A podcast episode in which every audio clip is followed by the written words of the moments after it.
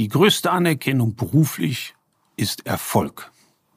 Dass eine Vertriebsmitarbeiterin eine höhere Conversion Rate hat, dass ein Programmierer schneller am Ziel ist oder die Software besser gebaut hat. Also beruflich Erfolg zu haben, ist eine große Anerkennung und dieser Erfolg ist die Erreichung eines Zieles.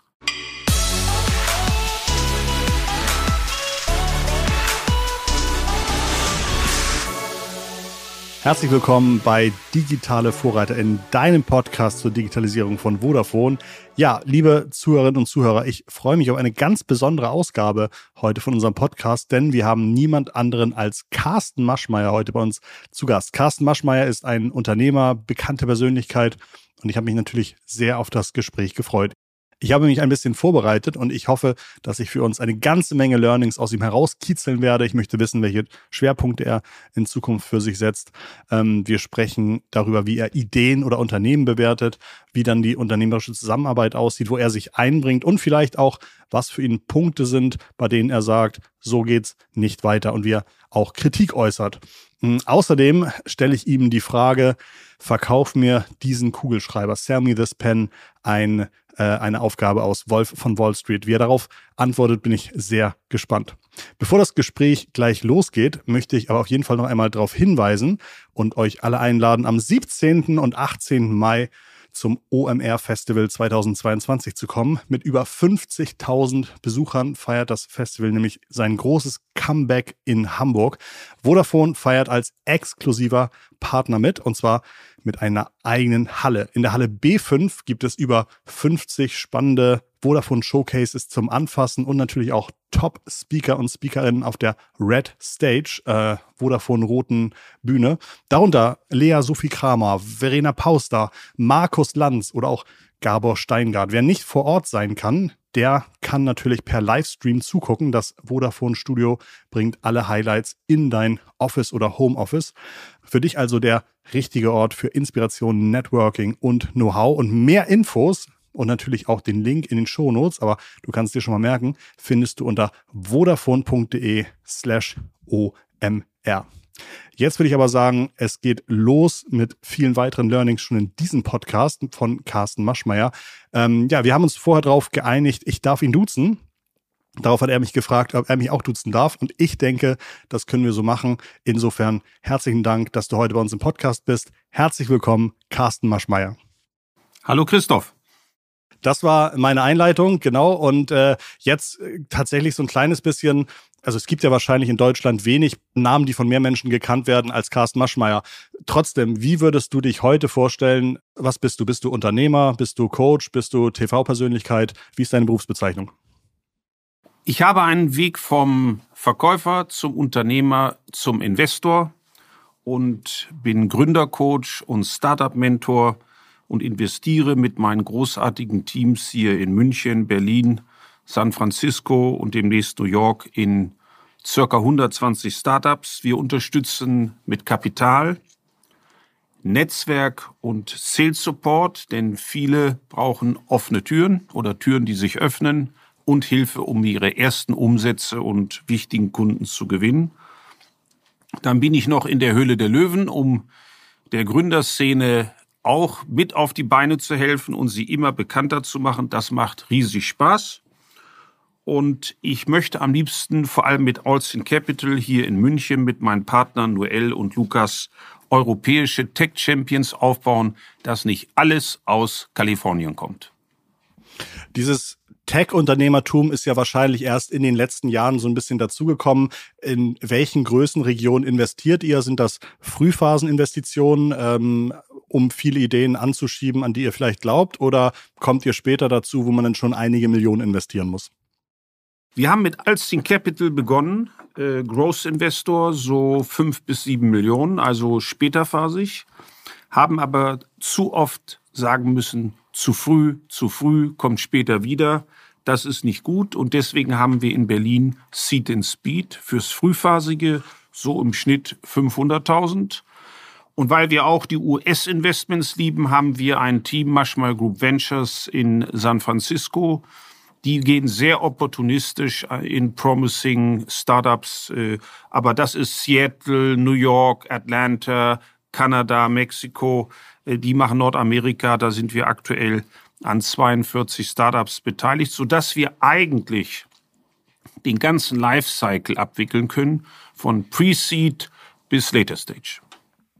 Habt ihr euch da eine spezielle Kategorie rausgesucht, also zum Beispiel künstliche Intelligenz oder Mobilität oder ähm, hängt das einfach nicht von dem Thema ab, was ihr gerne unterstützt oder wo ihr rein investiert? Wir lieben digitale Startups. Wir glauben, dass die Digitalisierung viel stärker die Menschen verändert, die Wirtschaft verändert, das Leben verändert als damals die Industrialisierung. Wir glauben besonders an Inshotech. Ich kenne äh, die Branche so gut, dass ich die Nöte der Berater und Beraterinnen kenne, die Ängste und Hoffnungen der Kunden, aber auch Backoffice-Prozesse und Versicherungen müssen echter werden, nahbarer werden, viel schneller, viel einfacher abgewickelt werden. Fintechs, die Banken haben enorm geschlafen. Manche haben noch nicht mal den Wecker gestellt. Wir sind ja an Circular beteiligt, an Pliant. Da geht es um ganz moderne Geschäftskundenkreditkarten. Ich selber auch durch meine persönliche Geschichte glaube an Mental Health. Wir sind ja hier an Modern Health beteiligt in San Francisco, unser damals erstes Unicorn und hier in München an Brain Health, die Psychologie, also psychiatrische Depression, Diagnostik und Therapie entwickeln. Ich glaube sehr an Datenaggregation im Gesundheitswesen. Ich glaube, je mehr Daten wir aggregieren und analysieren, dass das eine Art neues Röntgen ist. Da muss man nicht mehr in die Röhre oder aufgeschnitten werden. Das kann man durch kluge Vernetzung inklusive Variables, ändern. Und dann haben wir eine enorme Veränderung auch durch Corona im Global Hiring.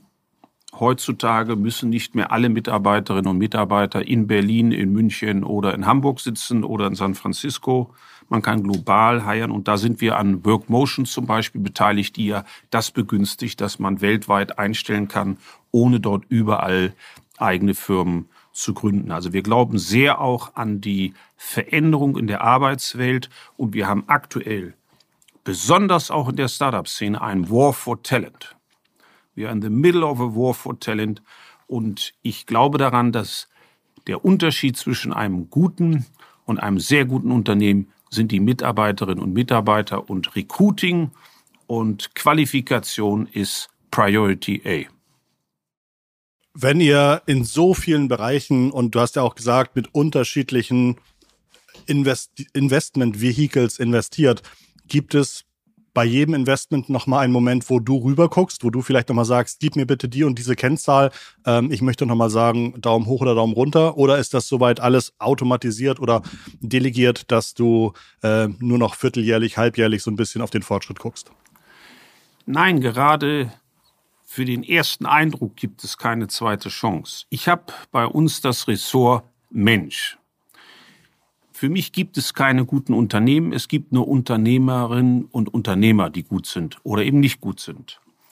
Wir haben so tolle Spezialisten bei Alstin, bei Seed and Speed für künstliche Intelligenz, für Online-Marketing, für KI. Aber das Entscheidende ist das Wesen der Charakter der Gründerinnen und Gründer? Mhm. Sind die selbstreflektierend? Sind die beratungsfähig? Haben die jetzt schon Streit, wer der tollere Obergründer ist? Äh, werden die durcharbeiten, wenn es Schwierigkeiten gibt oder aufgeben? Das ist so mein Ressort, die Menschen zu beurteilen. Oft nehme ich mir dafür zwei Gespräche. Man kann sich schon mal in einem Gespräch verstellen aber nicht in zwei Gesprächen mit unterschiedlicher Sitzordnung an unterschiedlichen Locations. Die dekodiere ich dann so ein bisschen schon.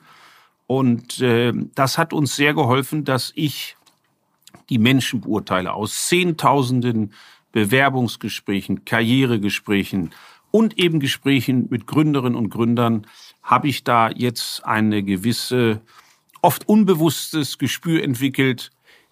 Ist dieser Mensch sind diese Menschen vor mir aus dem Holz geschnitzt, aus dem wir Investoren und Investorinnen, die Gründer geschnitzt haben wollen. Da braucht man tatsächlich, glaube ich, eine ganze Menge Erfahrung dafür. Ähm, du hast gesagt, du bist vom Verkäufer zum Unternehmer geworden. Du hast jetzt gesagt, du äh, bekleidest das Ressort Mensch. Ähm, sicherlich wirst du auch Einschätzungen darüber geben, wie gut das verkäuferische Talent ähm, eurer, äh, eurer Investments ist. Ich weiß nicht, ob du den Film Wolf von Wall Street gesehen hast. Da gibt es eine Szene, wo er einen Kugelschreiber hochhält und sagt, verkauf mir diesen Kugelschreiber, um so ein bisschen rauszufinden, wie gut äh, wie gut sein Gegenüber verkaufen kann. Was würdest du auf so eine, äh, auf so eine Frage antworten? Oder könntest du, wie würdest du daran her herangehen, einen Kugelschreiber zu verkaufen? Ich würde sagen, es ist die tollste Erfindung der Welt. Damit kann man Buchstaben malen. Damit kann man Blumen malen. Geometrische Figuren. Und wenn du mal nach Hause fahren willst und, oder finden willst und nicht weißt, wo du bist, du kannst eine drei Meter lange Linie machen. Und dann gibt es noch ein Problem, wenn man den in die Tasche steckt, ist normalerweise ein Farbklecks. Und da ist oben ein Druckknopf, dann ist die Mine drin und es kann auch nicht passieren. Und das Ganze kostet nicht 1000 Euro, nicht 500 Euro, sondern 1,80 Euro. Okay, das heißt, Vorteile, äh, Möglichkeiten, wenn ich ein Problem habe, wenn ich vielleicht in einer Not Notsituation bin, dann weiß ich, okay, dann kann ich was anfangen und du sagst, äh, äh, nicht der ganz teure Anker, sondern eigentlich ist es ganz, ganz billig. Vertrieb ist so wichtig, Vertrieb ist so wichtig und die meisten Gründerinnen und Gründer unterschätzen, wie wichtig Vertrieb ist. Für mich ist Vertrieb das zweite Gründen. Irgendwann ist ein Geschäftsmodell fertig. Das Produkt ist fertig. Die Software kann ausgerollt werden. Und jetzt brauche ich Umsatz, jetzt brauche ich Kunden, denn Kapitalerhöhungen können ja nicht ein Kompensat sein für schlechte Vertriebsleistungen. Und es gibt netto von ganz weit oben geguckt eigentlich nur zwei Hauptgründe, warum ein Startup scheitert. Entweder ist das Produkt scheiße oder die sind vertrieblich scheiße. Es gibt viele kleine Sachen, aber die Hauptgründe ist, ist das Produkt, ist die Dienstleistung nicht gut genug oder sind sie zu doof oder zu ungeschickt oder zu untrainiert zu verkaufen? Und das coachen wir, da machen wir auch vertriebliche Due Diligence, Trainings, dass wir sagen, okay, wir können auch Pech haben, wir können uns in einer Branche irren, wir können von einem Wettbewerber überrollt werden oder von einem Giganten, der das auf einmal selber macht. Aber eins wünsche ich allen meinen Startups, und da bringe ich mich persönlich ein, wir werden nicht in drei Jahren sagen, hätten wir besser kommuniziert, schlauer argumentiert, besser die Fragen beantwortet, dann wären wir nicht gescheitert. Das schließe ich aus, weil wir uns genau darum kümmern. Und das ist wahrscheinlich der wertvollste Support, den wir in unserer Venture-Plattform mit Seed and Speed und Alstin bieten. Ich glaube, weltweit gibt es wenige Menschen, die wertvollere Tipps geben können zu dem Thema als du. Du hast von einem Vertriebscoaching oder einem Vertriebs-Due Diligence gesprochen. Wie ist das strukturiert? Ähm, gibt es da einzelne Kapitel oder Kennzahlen? Also ein Vertriebs-Due Diligence ist kein Mystery Shopping, sondern wir setzen uns neben die vertrieblichen Mitarbeiter oder Mitarbeiterinnen, Telesales, Webinare oder wir gehen mit. Wir setzen uns dazu, als wenn wir der neue Praktikant sind und hören uns das einen ganzen Tag an. Abends wissen wir, das sind die sechs häufigsten Fragen, das sind die sechs häufigsten Einwände, Vorwände. Und dann arbeiten wir mit den Teams tailor-made die Lösung. Manchmal finden wir bei sechs Mitarbeiterinnen und Mitarbeitern auf eine bestimmte Frage, wo wir sagen, schreibt mal jeder seine bestmögliche Antwort auf dann haben wir sechs verschiedene Antworten. Erstens sind nicht alle sechs fachlich richtig. Und wenn das noch gewährleistet wäre, sind sie nicht vertrieblich gleich gut geeignet. Und dann arbeiten wir mit der Gruppe Best of richtig ein Playbook, dass wir dann wissen, wenn der Kunde fragt, wie ist das Budget, es gibt Konkurrenzprodukte, warum habt ihr nicht das Feature, ich will mir das überlegen, schickt mir erstmal in der Mail alle Informationen, wie man dann reagiert. Vertrieb ist ganz einfach. Wenn man ihn professionell trainiert und ganz schwer, wenn man Vertrieb auf die leichte Schulter nimmt. Du hast angefangen mit einem Medizinstudium, dann angefangen Finanzprodukte zu verkaufen. Ähm, wie hast du das gelernt? Was waren deine Aha-Momente, in denen du gemerkt hast, Vertrieb ist ganz einfach, wenn man ihn richtig strukturiert? Also ich hatte nichts, ich bekam von zu Hause nichts, also musste ich was tun. Und meine erste Anerkennung, meine ersten Erfolgserlebnisse habe ich mir als Langstreckenläufer besorgt. Und ich habe sehr schnell erkannt, wenn ich härter trainiere, öfter trainiere und länger trainiere, dann bin ich besser. Und dann wollte ich Medizin studieren und habe ich das auf die Schule übertragen. Wenn ich öfter lerne, intensiver lerne, länger lerne, kommen auch bessere Noten raus. Und das habe ich im Vertrieb gemacht. Ich bin öfter zu Kunden gegangen, habe mich intensiver vorbereitet und viel länger bei anderen zugeguckt, die viel mehr Erfahrung hatten, wie sie das machen. Das ist Fleiß. Vertrieb ist eine Fleißarbeit und ich habe sehr schnell gemerkt, dass es im Vertrieb nicht fünf blöde Sprüche gibt, mit denen man jedes Produkt, jede Branche verkaufen kann, sondern dass das mit Empathie zu tun hat, mit Zuhören und dann kombinieren, heraushören, was will der gegenüber, was will die andere Person an Motiven, an Bedürfnissen, Ängsten haben und wie kann man dann bestmöglich eine Lösung finden oder um auch ganz offen zu sagen, wisst ihr was, ich will ganz ehrlich sein, ich verdiene zwar Geld, wenn ich Ihnen was verkaufe, passt bei Ihnen nicht. Haben Sie Freunde in der Branche, die sowas gebrauchen könnten? Dann hole ich mir eine tolle Empfehlung und kann eben nicht verkaufen. Und das geht nur über sensibles Zuhören, indem man spürt, was der andere eben braucht oder nicht. Super. Du hast eben das Wort Anerkennung erwähnt. Ich glaube, heute suchen wahrscheinlich viele Menschen jeglichen Alters nach Anerkennung, auch gerade natürlich vielleicht Menschen, die am Anfang ihrer Berufskarriere stehen.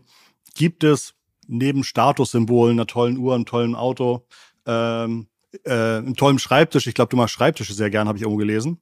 Ähm, gibt es vielleicht noch andere Themen, wo du sagst, Freunde, nicht der neue Porsche, sondern äh, besser wäre es, ein anderes Ziel zu setzen. Also gibt es von, von Carsten Maschmeyer heute andere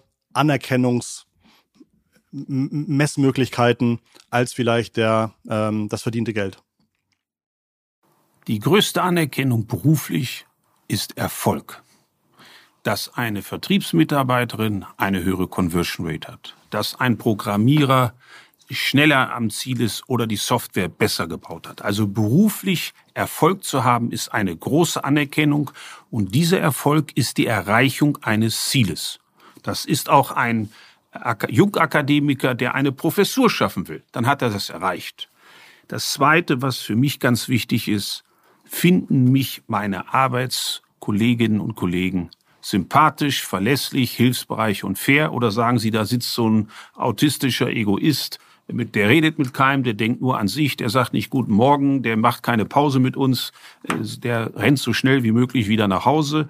Also diese soziale Bestätigung, ein akzeptiertes Mitglied eines Teams zu sein, Erfolg zu haben, ist für mich ganz wichtig und Erfolg besteht für mich aus sechs Elementen. Eben nicht nur Geld, nicht nur Erfolg, sondern auch Familie, Freundschaften, ein gesundes Leben. Ich habe ja meine Gesundheit schon einmal sehr stark strapaziert und eben auch Schlafhygiene und Life-Work-Balance.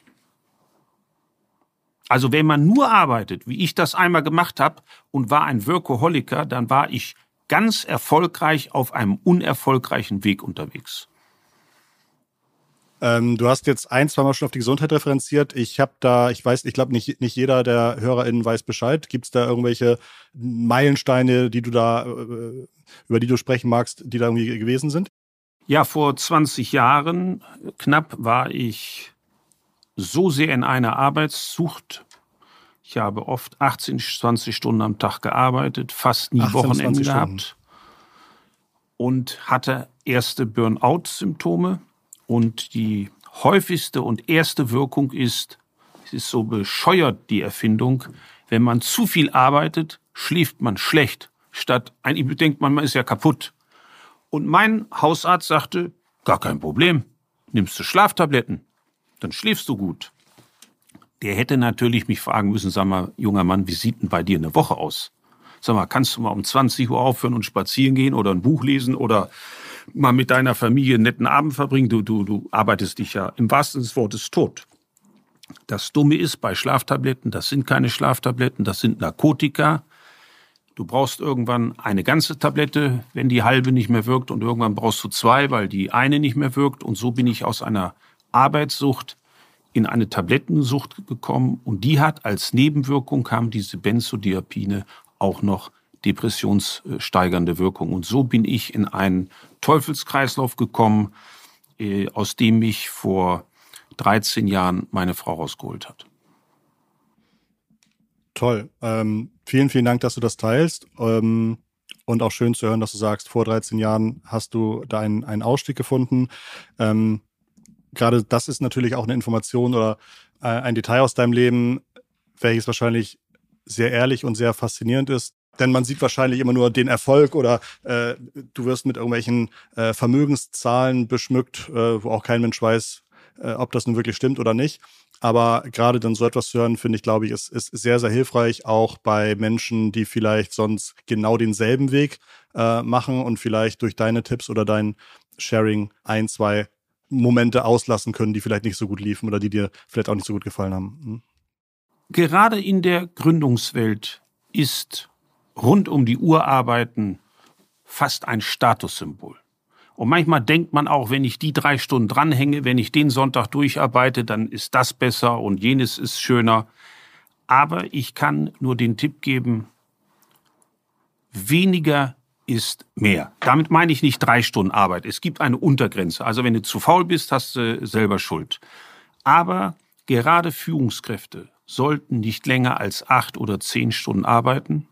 Man hat bessere Ideen und Führungskräfte werden für Ideen bezahlt und nicht für Muskelkraft oder Ausdauer.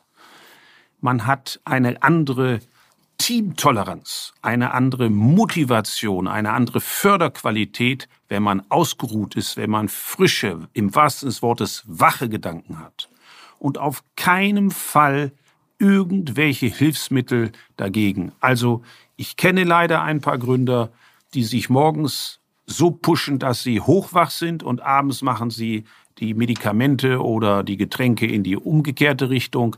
Auf keinem Fall.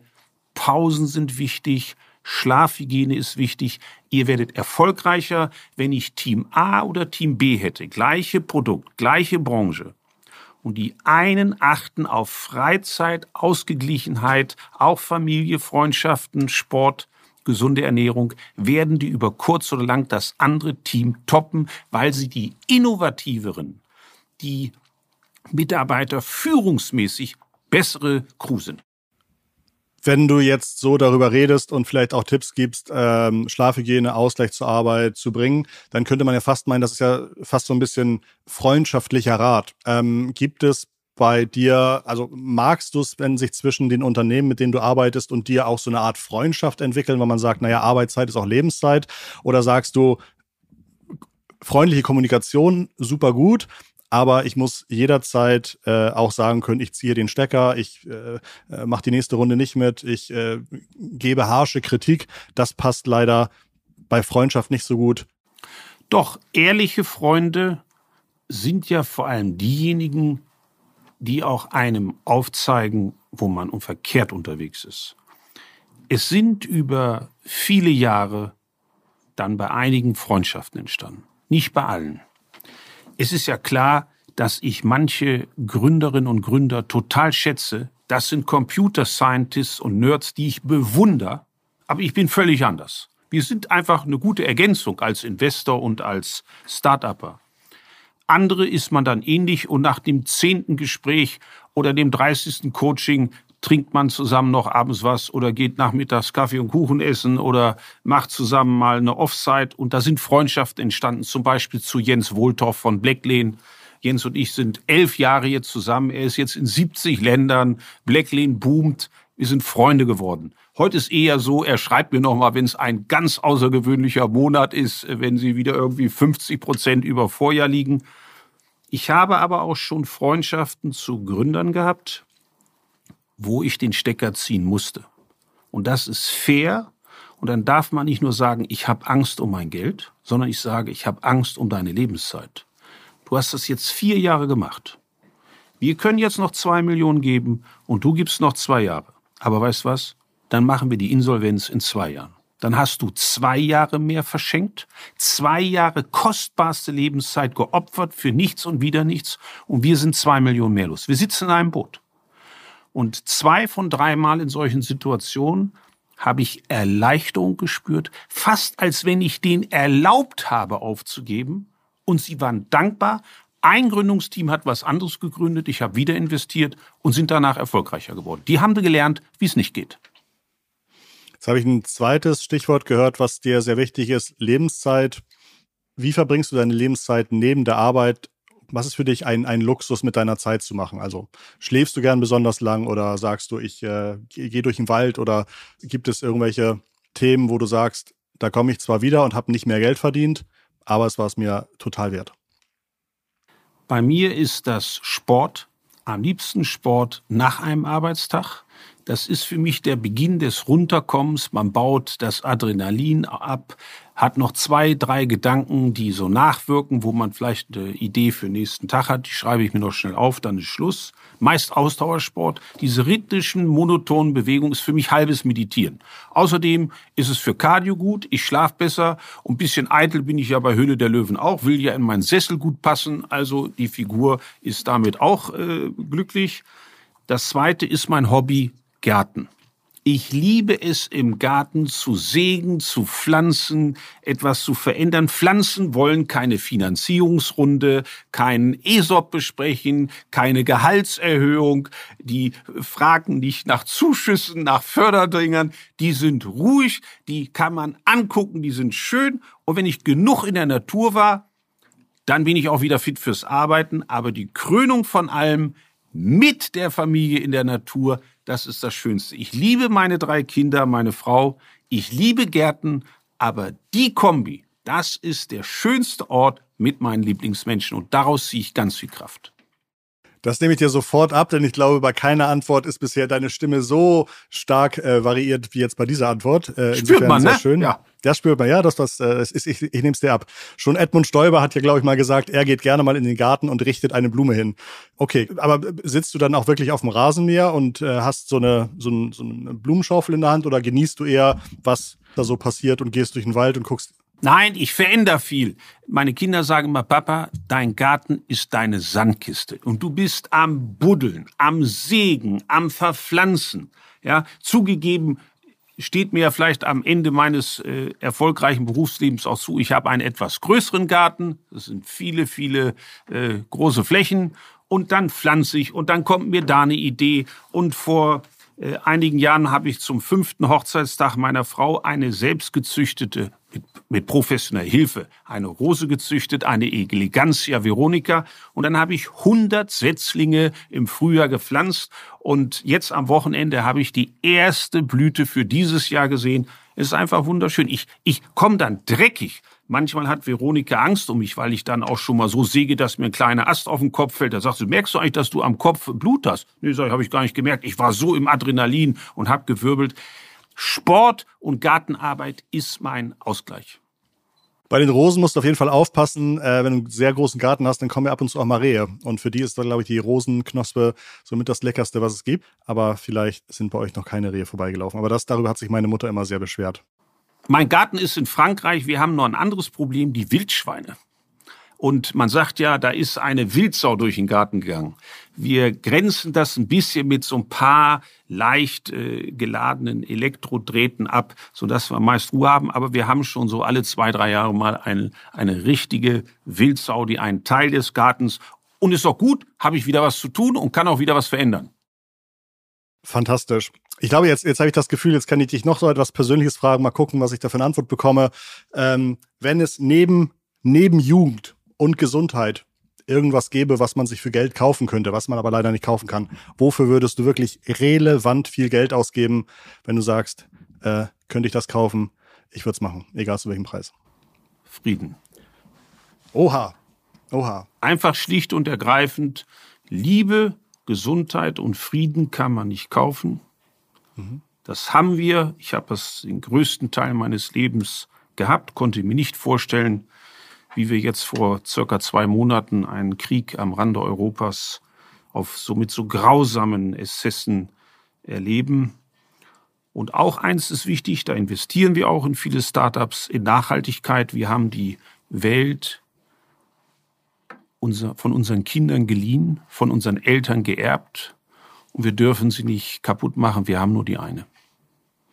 Du hast es jetzt nicht selbst erwähnt, aber ich glaube, du hast auch zum Thema Flüchtlinge geholfen, indem du ein Hotel bereitgestellt hast für Flüchtlinge. Ja, wir haben äh, an UNICEF gespendet, an äh, das Rote Kreuz, an Ärzte ohne Grenzen, an die UNO, ukrainische Soforthilfe. Ich bin ja, ich rede über Freundschaften nicht mehr. Hier mache ich eine Ausnahme. Ich bin mit den Klitschko-Brüdern befreundet. Äh, wir haben äh, vielen Flüchtlingen helfen können und wir hatten ja vor sechs Jahren eine, zwei syrische Familien bei uns zu Hause aufgenommen. Es hat uns sehr geprägt. Wir haben manche Dinge im Leben, die wir vorher für besonders wichtig halten, die haben danach eine andere Relation bekommen, wenn man von denen mal erklärt bekommt, wie man 70 Tage auf der Flucht ist und nicht weiß, ob man noch überlebt oder was zu trinken hat. Und dann haben wir gesagt, wollen wir wieder ein, zwei Wohnungen besorgen. Und dann kam die Idee mit einem Hotel. Und dann haben wir das an der polnischen Grenze in Hoyerswerda angemietet, weil das ja quasi der erste Ort ist, wo sie aus äh, vom Osten dann herkommen und ich war auch dort persönlich, habe enorme Dankbarkeit gespürt, aber mich über eine Sache auch erschrocken. Die Menschen sind total dankbar und die Bevölkerung hilft ja überall. Der eine sagt, meine Tochter wohnt nicht mehr zu Hause, ich kann das Studentenzimmer hergeben. Aber die schütteln den Kopf über unsere Verwaltung. Die sind digitale Pässe gewohnt. Die haben eine digitale Identität. Die denken, klick, klick, klick. Dann musst du Anträge ausfüllen, abheften, wegschicken, drei Wochen warten. Der Oberbürgermeister hat mir gesagt, er weiß, wie peinlich das ist. Das sind aber irgendwie Landes- oder Bundesvorschriften. Er kann manche Menschen, die wollen sofort die Sprache lernen, die wollen arbeiten. Drei Wochen nicht mal in die Sprachausbildung geben, weil bestimmte Dokumente noch nicht fertig sind. Traurig, dass uns Flüchtlingsmenschen, denen wir so großzügig helfen, dass die uns erklären, dass wir eine digitale Wüste hier sind. Dann hoffe ich, dass die entsprechenden Personen, die da vielleicht auch was machen können, hier diesen Podcast hören.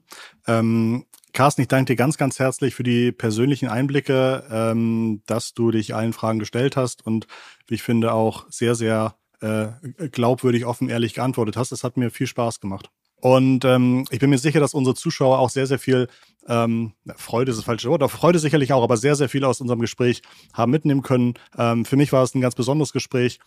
Viel Erfolg. Ähm, vieles von dem, was dir wichtig ist. Ähm, äh, falls wir uns in den nächsten Monaten nicht mehr sprechen oder so oder in den nächsten Jahren. Und ähm, das war Digitale Vorreiter, dein Podcast zur Digitalisierung von Vodafone. Wir sind nächste Woche Montag wieder da äh, mit dem nächsten Gast und ähm, ja, hoffe, dass ihr wieder bei uns einschaltet. Liebe digitale Grüße aus Hamburg von Carsten und Christoph. Macht's gut. Ciao, ciao. Ciao.